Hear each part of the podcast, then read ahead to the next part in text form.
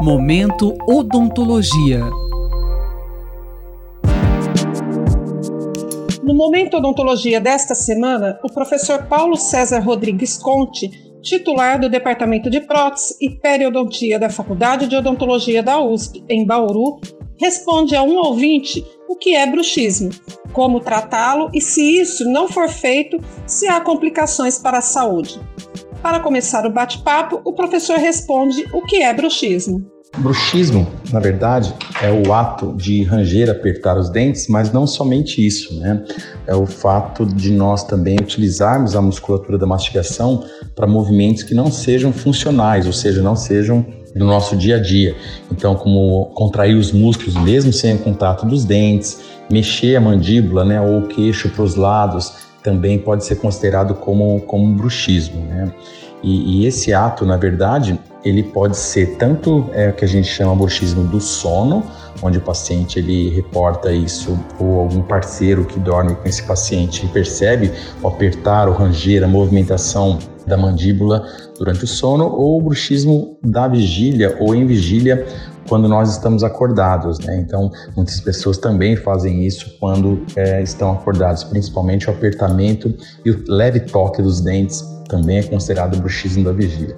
Professor, quais são as causas do bruxismo do sono? O bruxismo do sono, é, aquele que acontece enquanto nós dormimos, ele relaciona-se bastante com a qualidade do sono.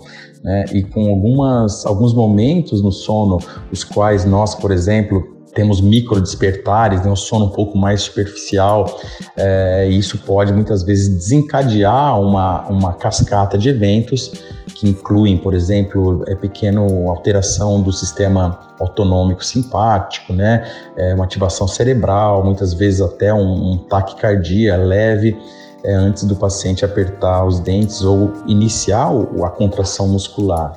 Isso tem, tem sido bastante ventilado na literatura, estudado então que a qualidade do sono ruim pode predizer ou predispor o paciente a ter o bruxismo do sono. Por exemplo, né, pacientes que têm apneia do sono, aquela sensação de sufocamento, né, esses pacientes têm muito mais chance de ter o bruxismo do sono também. E do bruxismo de vigília?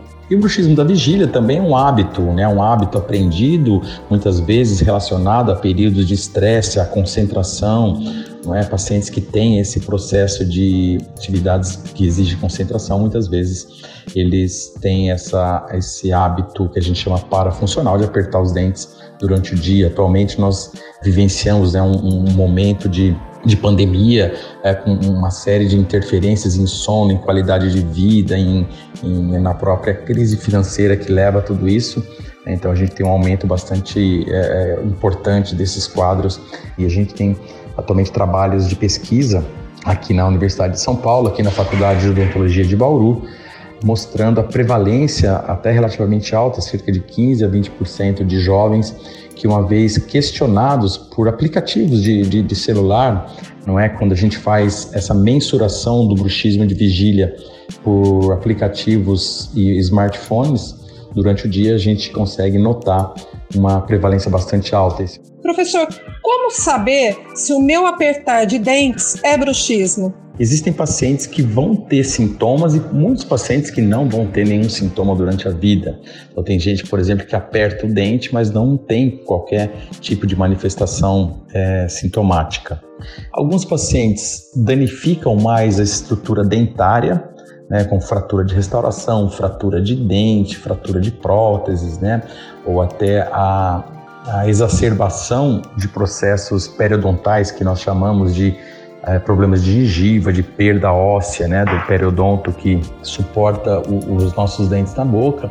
Então isso é comum, né, aqueles pacientes que a gente vê que tem toda o desgaste, aqueles dentes muito desgastados mesmo, né. É, então essa é uma das possíveis manifestações. É, e normalmente esses desgastes de dente eles são mais comuns no bruxismo do sono, onde o paciente tem o ranger dos dentes, né? a atrição dos dentes que leva a esse desgaste e fraturas. O apertamento, quando nós não movimentamos, nós simplesmente mantemos a mandíbula apertada, é, ele pode ser tanto mais de vigília quanto de, do sono, né? E ele pode gerar também as mesmas fraturas, não o desgaste, né, mas fratura de restauração, fratura de dente, uh, e ambos também podem causar, para alguns pacientes suscetíveis, dores, né, que a gente chama de disfunção temporomandibular. Então, dor na musculatura da mastigação, dor na articulação temporomandibular, que é essa que nós usamos para mastigar, estalos, travamentos. Alguns pacientes realmente podem apresentar tais sintomas relacionados ao bruxismo. Como é o tratamento para o bruxismo do sono? Infelizmente, não existe um tratamento 100% é, garantido tanto para o bruxismo do sono quanto para o bruxismo vigília, né? Independente de ser um bruxismo do sono ou da vigília, é, o tratamento sempre deve ser conservador. Né? Então, nós não usamos técnicas de é, reconstrução da oclusão, ou tratamento ortodôntico, ou cirurgia, nada disso para tratar bruxismo. Então, no bruxismo do sono, normalmente nós instituímos técnicas de melhora do sono, que nós chamamos de higiene do sono, né? Fazer com que o paciente ele consiga dormir melhor, expô-lo é, menos a técnicas, por exemplo, de ou a, a momentos de sono ruim, de micro despertares, né? Tudo isso tende a melhorar uh, o bruxismo do sono. Então, é meditação, atividade física, mas atividade física não muito próxima do horário do, do paciente para a cama também, mas isso ajuda bastante a evitar a alimentação pesada, evitar o consumo de álcool próximo do início do sono, apresentar uma rotina né, de horário de dormir, tudo isso ajuda a diminuir também a sua a exposição do paciente aos eventos de bruxismo do sono. E também no bruxismo do sono, um, uma das coisas que melhoram muito é o uso de placas, né? aquelas placas de acrílico rígido, da resina acrílica rígida, e que protege, apesar dela não curar o bruxismo, ela protege bastante os dentes, as restaurações dos eventuais processos nocivos aí do hábito de apertar e, e ranger os dentes. Então, o uso das placas está indicado nesses pacientes que têm bruxismo do sono. E para o bruxismo de vigília? Já o bruxismo em vigília, né, nós não indicamos o uso de placas durante o dia, mas sim de autocontrole. Né? Então, o paciente ele tem que tornar o hábito durante o dia é, consciente e evitá-los. Então, existem hoje em dia vários aplicativos que tentam, como se fosse um, um processo de feedback, né? Dele informar o paciente a todo momento que ele aperta o dente, olha, você não pode apertar o dente, e com isso o paciente torna-se muito mais consciente e evita o apertamento em vigília.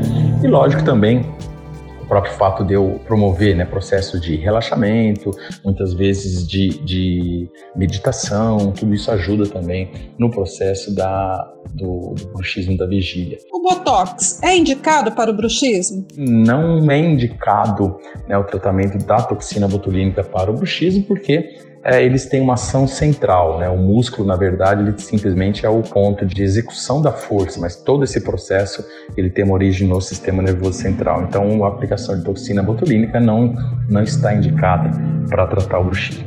Um bruxismo não tratado ou maltratado pode levar a problemas mais graves de saúde? Alguns pacientes, sim, mais suscetíveis por outros processos sistêmicos, né, outras fragilidades orgânicas não só de comportamento, como catastrofização, hipervigilância, é, depressão, ansiedade, né?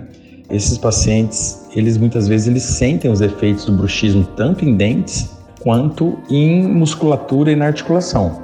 Então não há dúvida, né? Assim, se o paciente ele percebe que ele aperta os dentes de dia ou de noite, range os dentes à noite, alguém falou para ele, é bom, sem dúvida, procurar ajuda para que o profissional competente saiba fazer o diagnóstico exato do bruxismo do sono da vigília e orientá-lo em relação a, a, possíveis técnicas de controle desses processos. Né? Mais uma vez, eu acho que o importante é determinar a fragilidade, né, a suscetibilidade individual de cada paciente aos eventos de bruxismo, sejam eles de sono ou da vigília.